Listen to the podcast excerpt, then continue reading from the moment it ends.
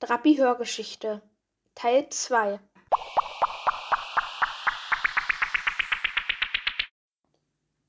Plötzlich hörte Lisa laute Schritte von hinten. Lisa, rief ihr Vater. Ich bin hier, antwortete Lisa. Ihr Vater ging zu ihr. Warum hast du noch keine Pommes gegessen? fragte ihr Vater. Äh, weil ich die Pommes in der Wasserbahn essen möchte, antwortete Lisa darauf.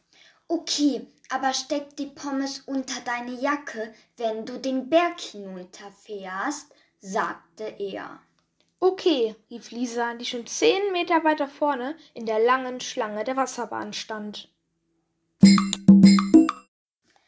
Nach einer Viertelstunde war Lisa endlich dran. Sie stieg in ein kleines Bötchen, was nur einen Platz hatte. Als sie eingestiegen war, begann die Fahrt. Jetzt konnte sich Lisa in Ruhe auf die Pommestüte konzentrieren. Langsam drehte sie die Pommestüte zur Vorderseite und erschrak sich sehr und ließ fast die Pommestüte ins Wasser fallen. Denn was sie da sah, war ein Gesicht mit Augen, Nase und Mund. Lisa schrie und die Pommestüte auch.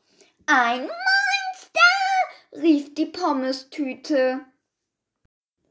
Lisa musste lachen.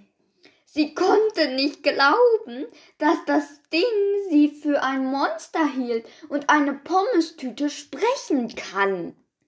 Fortsetzung folgt.